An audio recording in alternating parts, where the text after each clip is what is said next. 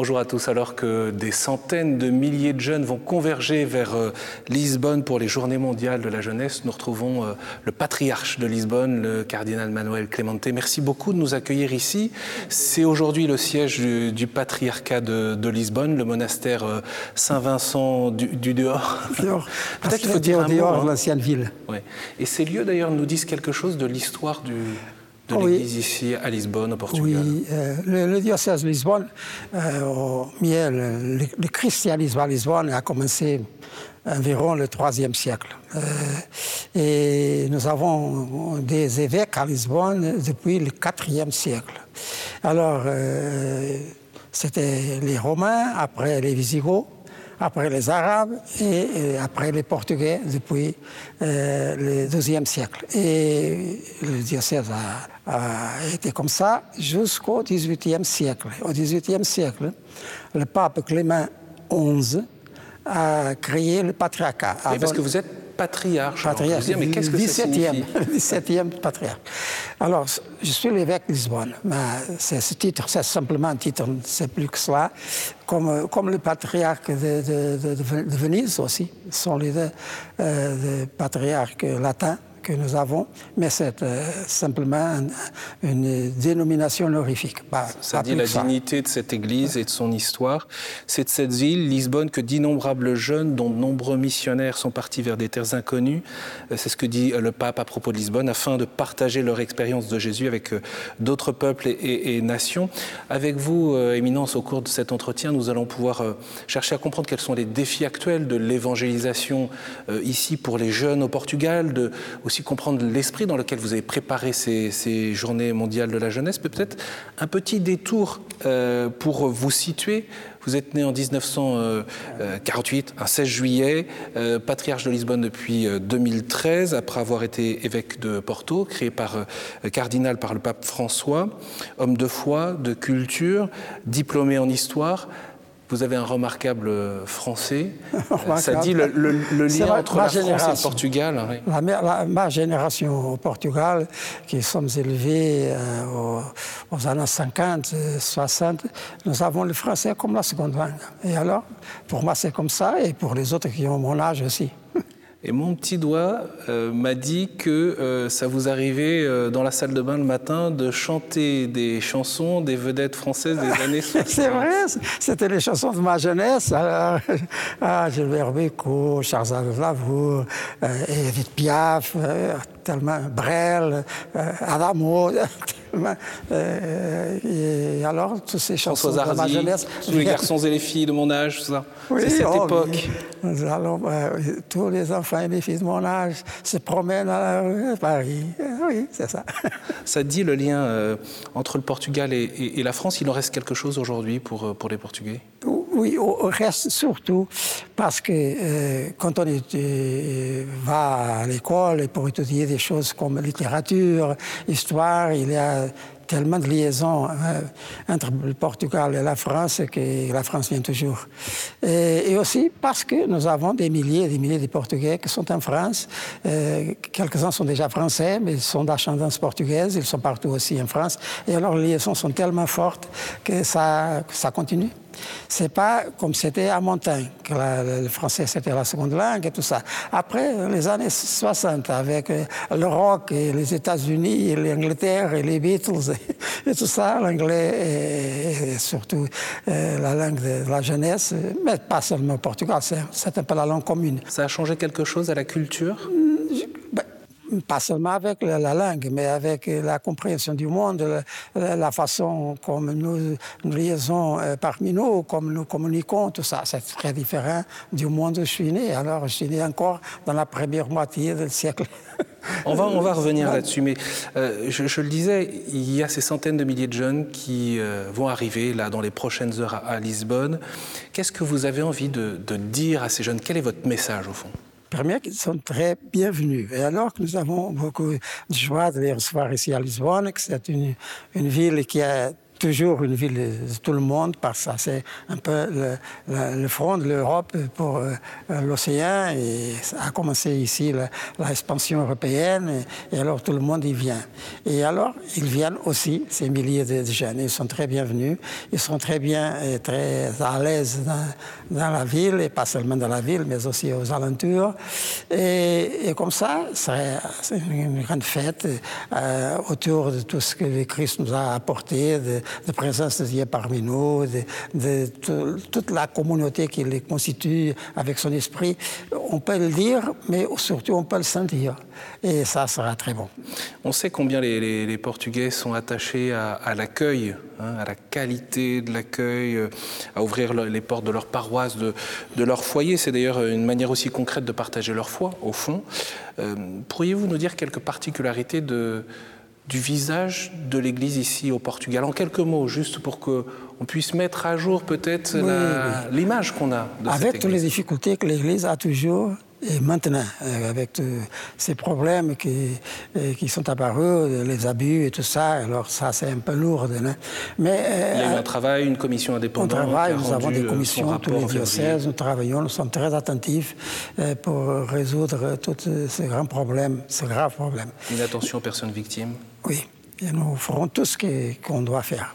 Euh, mais euh, avec tout ça et d'autres choses, les, problèmes que les, personnes ont pour l'habitation, pour le logement, pour le travail, pour, euh, tout ça, la, santé, nous avons tous ces problèmes et nous sommes très procurés par des personnes d'autres pays qui sont encore plus pauvres et qui veulent venir ici. Et alors nous devons répondre à tous ces problèmes. Mais avec tout ça, avec ça.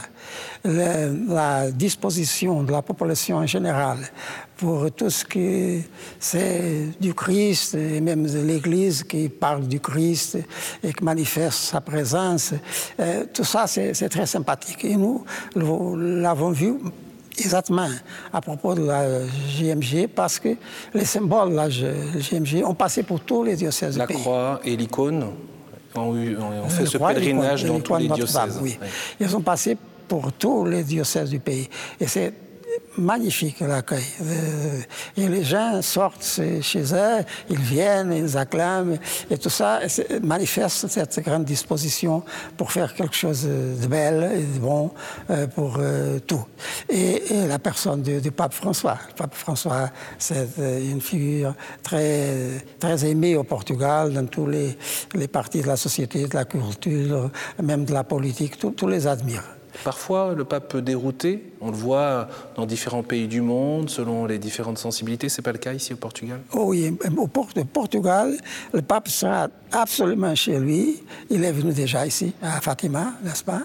Et, il sera une autre fois comme ça. Mais même avec Benoît, euh, le pape Benoît XVI, euh, quand il est venu ici en euh, 2010, il a été reçu avec une manifestation de joie immense. Ici à Lisbonne, Fatima, au Porto, c'est une chose immense. C'est quelque chose latin, vous savez, dans la culture, dans la société portugaise, cette disponibilité envers le, pape et tout ce qu'il euh, transporte avec lui. Et avec le, pape François, ça aussi comme ça. À propos des jeunes, euh, des jeunes portugais, euh, j'ai cru comprendre que le Portugal n'était pas la première délégation en termes de nombre euh, pour ces jeunes. Après euh, euh, l'Espagne, l'Italie et même la France. Pourquoi? Comment vous expliquez ça, ça Je crois que ça c'est très facile à comprendre parce qu'ils sont chez eux. Ils sont là. Et même ici à Lisbonne, c'est une grande partie de la population de la jeunesse portugaise. Donc ils répondront à l'appel ils, ils, sont là. Ils ne sont pas inscrits, mais ils n'apparaîtront pas, absolument. Et qu'est-ce que, qu'est-ce que vous espérez pour ces jeunes euh, du Portugal? Au fond, si vous aviez un rêve pour eux, ce serait quoi à travers ces JMG Et ça a commencé déjà. Parce que, voyons, pour la préparation de la JMG, il y a des dizaines, des, centaines, euh, des milliers de jeunes qui sont à travailler depuis trois ans dans les paroisses de tous les diocèses, dans les diocèses, dans les doyonnés, euh, au comité central, au local de la journée. Ils sont tellement de jeunes. Qu'ils font une expérience de militance chrétienne pour faire ensemble quelque, chose qui est, qui est bonne et qui est offerte à toute la population d'ici et, d'autres pays qui viendront. Et alors ça, c'est déjà un grand euh, fruit de la, la, jeunesse, une école de militance chrétienne et ça restera absolument. Alors c'est un défi aussi. Comment est-ce que les diocèses portugais après pourront profiter et canaliser pour l'évangélisation courante, disons, toute cette militance. C'est un défi postérieur.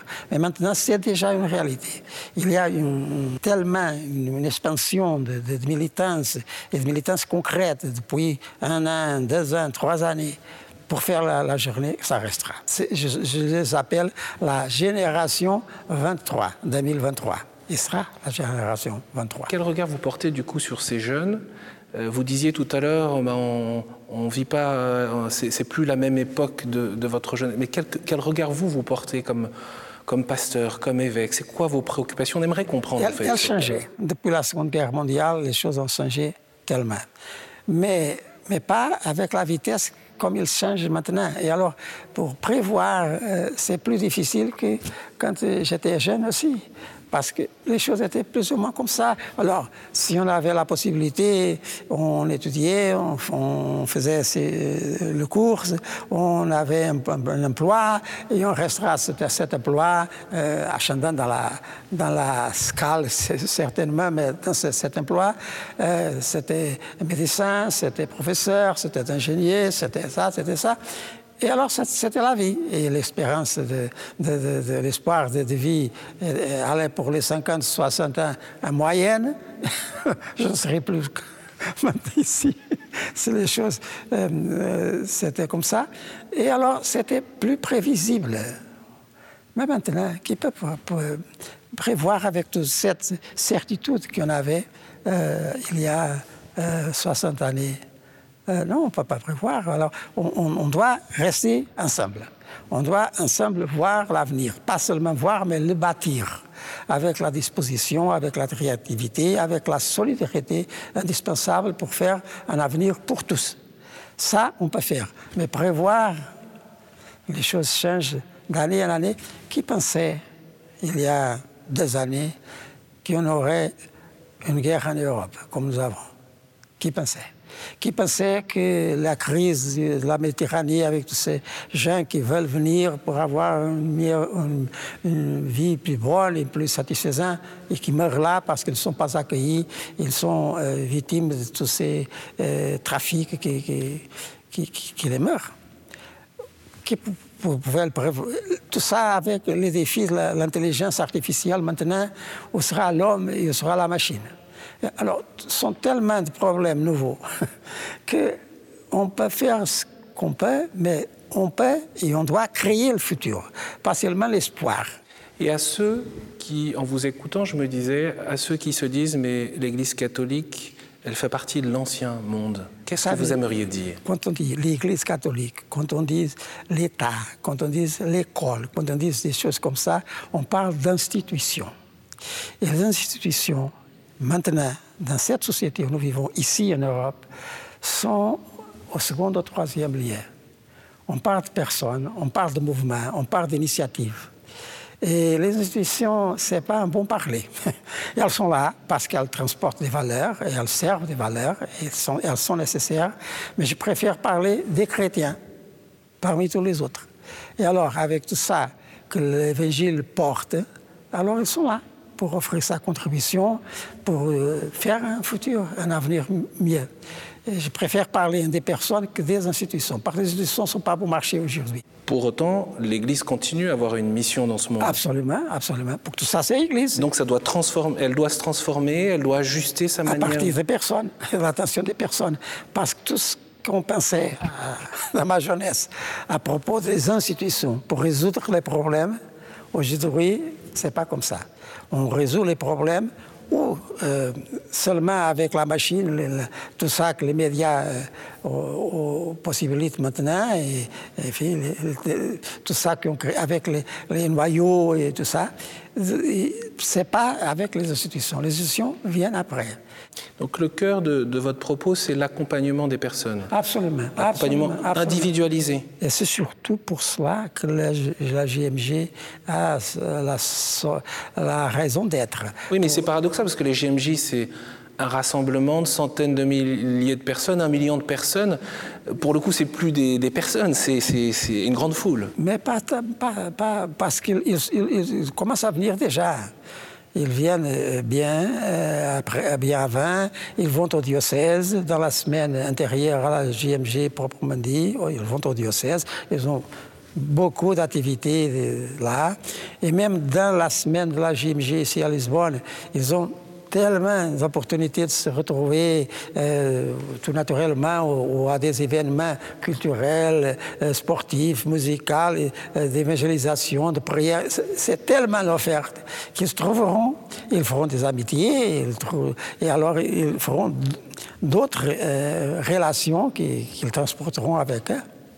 Si on parle des jeunes et en tout cas un certain nombre qui s'engagent, et même peut-être euh, euh, des séminaristes euh, que vous connaissez bien, puisque vous avez été longtemps responsable du, grand séminaire. Ces jeunes aujourd'hui, est-ce qu'ils ne sont pas plus conservateurs que leurs aînés, plus traditionnels? Il y en a, je pense à des jeunes prêtres qui aspirent à porter la soutane et qui la portent. Comment vous accueillez cela? Oui, ça c'est un peu l'association des générations. Ça a été toujours comme ça. Aujourd'hui, avec plus de vitesse, comme tout. Mais toutes les générations sont un peu distante de la génération antérieure. Donc ça ne vous inquiète pas, parce que vous le dites avec un petit sourire Parce que moi-même, j'ai vécu ça. Ma génération, qui est, nous avons 20 ans aux années 60, est très différente de la génération antérieure, n'est-ce pas? Et après, avec toute cette, euh, comment on peut dire, cette confusion même d'idées, de, propositions, et de propositions, et, et tout ça qui, qui, est devenu aux années 70, 80, euh, alors ça a commencé à faire une génération qui va être plus sûre, plus sûre, va être ses pieds sur un sol plus, plus fort. Et, comme ça, euh, ils ont été très euh, militants dans sa jeunesse et même euh, ils ont vécu des controverses, même à l'école, avec ses collègues, même avec ses professeurs. le fait de se dire chrétien, c'est pas toujours ça. Alors, ils sont très résistants. Et ça, se comprend.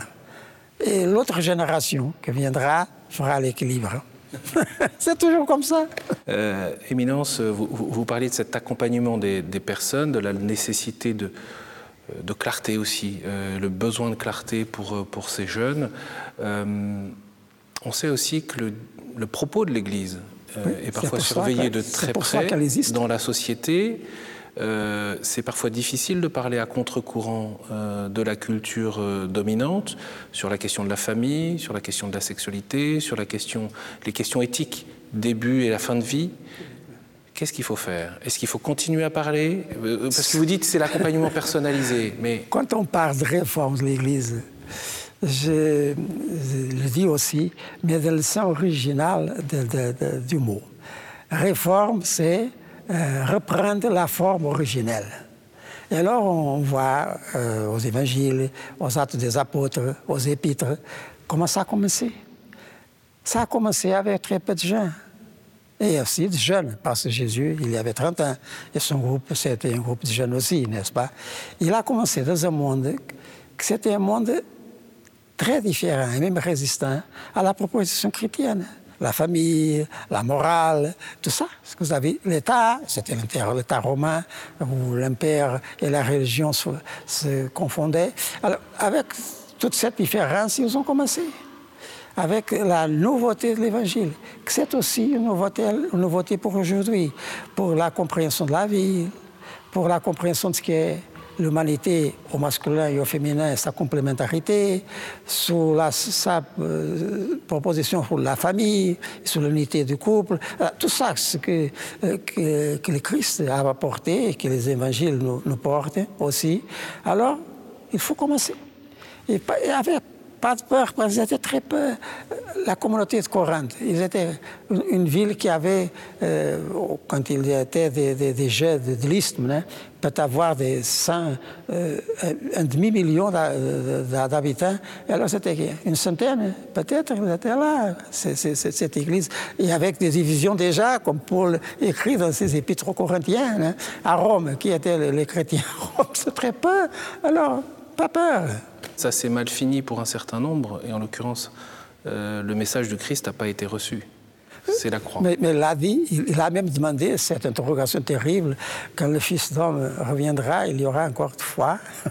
il a fait cette demande terrible, mais pour, pour tous qui portent cette foi et que cette foi transporte dans la vie, dans toutes ses dimensions, ensemble, les uns avec les autres, partageant la foi partageant tout ça, ce qu'est le Christ euh, parmi nous, alors on recommence. Pas peur. À propos d'incompréhension, euh, j'ai une question. Votre évêque euh, auxiliaire, qui porte la préparation des JMJ, Monseigneur Américo Aguiar, annoncé futur cardinal par le pape François, a suscité une polémique mi-juillet, parce que quand il a dit les JMJ n'ont pas vocation à convertir à tout prix les jeunes au Christ. Alors qu'en dites-vous? Oui, il a dit quelque chose de semblable à ce qu'il a dit par exemple le pape Lois dans ce discours à la curie euh, romaine de, à janvier 2012, je me souviens bien. Il a dit que pour le dialogue, il ne faut pas faire la controverse, il faut écouter. Et nous euh, faisons un chemin ensemble. La synodalité n'est pas seulement entre nous parmi nous, c'est avec tout. Et c'est ça y compris les jeunes d'autres religions. Alors oui, alors ils sont, ils sont très bien reçus, ils viendront, les chrétiens sont là, le signe vivant du Christ parmi nous sont les chrétiens euh, qui, vous écoutent. Moi, moi, écoute, il a dit aux disciples, pas seulement aux apôtres. Alors, ils sont là, mais les autres viennent aussi. Et s'ils voient les chrétiens, ils ont certainement, certainement quelque chose à apprendre avec eux. Et les chrétiens auront peut-être quelque chose à apprendre avec les autres. C'est une, une, humanité plus large. Mais à travers les GMG, est-ce que vous voulez que des jeunes se convertissent au Christ? Qu'ils se convertissent à tout ce que le Christ transporte et que les chrétiens ont le devoir de porter et transmettre, tout simplement. Même à nos églises, nous célébrons avec la porte ouverte. Viens qui vient. Éminence, le pape François a passé cinq jours au Portugal. Je crois que c'est le, plus long séjour d'un pape, au fond, euh, dans votre pays, avec les grandes célébrations des GMG, mais aussi avec des temps, je voudrais juste y revenir très brièvement au terme de cet entretien, euh, avec un temps de rencontre avec les autorités, avec le monde universitaire, un pèlerinage à Fatima. Le Portugal, vous l'avez dit, on l'a dit, a été pendant longtemps l'un des grands pays euh, les plus catholiques euh, d'Europe. C'est moins le cas aujourd'hui. Qu'est-ce que vous souhaiteriez que le pape euh, fasse passer comme message aux autorités, aux responsables politiques dans ce pays Ce qu'il transporte toujours. Le pape François, c'est une présence évangélique très convaincante. Tout ce qu'il dit, ses priorités, les pauvres, les plus abandonnés, euh, ceux qui euh, veulent avoir et trouver une meilleure euh, vie et qui n'ont pas la, possibilité de, faire dans, leur pays. Toute cette priorité aux plus pauvres, c'est très évangélique. Et alors, ça touche profondément au cœur des gens, qu'ils sont chrétiens, qu'ils ne sont pas chrétiens, qu'ils sont politiques ou qu'ils sont citoyens communs. L'Europe tend à rompre son lien avec, euh, c'est une tentation forte, avec ses racines chrétiennes. Pourquoi dans le programme du pape figure une rencontre avec des jeunes universitaires? Est-ce qu'il y a un enjeu particulier dans la manière de renouer ou de, d'entretenir un dialogue entre euh, foi et culture en Europe? Oui, absolument. Et tout ce que le christianisme transporte à la culture, c'est la culture vivante avec les valeurs qui sont déjà là, dans la, façon d'être et d'être avec les autres. Il ira aussi à l'Université catholique ici à Lisbonne, cette rencontre, mais il ira aussi à une école, les, écoles Ocorientes qu'il a fondées aussi, qu'il a accompagnées dans l'Argentine. Et puis bien sûr, il y a Fatima, C'est là aussi où s'exprime euh, peut-être le cœur de la foi des, Portugais, là où la Vierge Marie euh, est apparue en 1917. Absolument, Fatima, depuis un siècle, c'est le centre catholique du pays. Et c'est aussi une présence avec la mère de Jésus, la mère de Dieu, c'est une présence très maternelle du christianisme, essentiel dans la vie des gens. Ils, y vont toujours parce que ce sont des millions que tous les années ils vont, mais pas seulement du Portugal, tous les coins du monde. Et alors, et le pape a une dévotion aussi euh, très intense avec euh, Notre-Dame, euh, Notre-Dame en général et à Fatima en particulier, il viendra. Ce n'est pas un secret, Éminence, avant même vos 75 ans, vous aviez remis votre démission au, pape François pour être relevé de votre charge. Il a promis de vous libérer après les JMJ, on ne sait pas quand, mais après. Qu'est-ce que vous allez faire après? Oh, comme j'ai répondu déjà sur l'avenir en général, alors on, est là pour ce qu'il demande et j'aurai peut-être l'opportunité de faire un tas de choses que maintenant je n'ai pas le, temps et l'opportunité de, faire. Comme vous avez dit, j'ai étudié et j'ai travaillé encore dans l'histoire et il y a tellement de choses pour pour définir mieux, parce que ce sont des expériences vécues, mais pas tellement réfléchies. Et, il sera peut-être un temps et une opportunité de réfléchir ce que j'ai vécu, et avec toutes ces occasions de comprendre mieux ce qu'est l'Église, ce qu'est le monde, et pour donner un peu cette réflexion aux autres, parce que ça, c'est bon, c'est le laboratoire de la vie. On verra. Pour ceux qui nous regardent, qui voudraient prier pour vous, euh, quelle serait la prière que vous leur demanderiez? Notre Père, parce que tout est là. Et comme c'est notre, c'est à moi aussi. Et une prière pour les jeunes qui euh, et pour les jeunes, à Lisbonne. Les, choses plus simples. notre Père et l'Ave Maria, ça suffit. Je vous salue, Maria. Merci infiniment, Éminence, euh, de, nous avoir accordé cet euh, entretien. Bien sûr, nous allons vivre aussi avec vous euh, ces Journées mondiales de la jeunesse. Vous allez présider la messe d'ouverture ce mardi. Ce sera à 19h ici à Lisbonne. Ce sera 20h à Paris. Ce sera bien sûr à retrouver en direct sur KTO comme l'ensemble des grandes célébrations. Et puis, vous le savez, la chaîne est partenaire officiel de ces Journées mondiales de la jeunesse. Rendez-vous chaque jour à 21h35 depuis Lisbonne pour le le journal des JMJ à partir du lundi 31 juillet. Et vous retrouvez toute notre programmation spéciale, comme cet entretien, sur notre site ktotv.com ainsi que notre application. Donc restez avec nous pour toutes ces JMJ.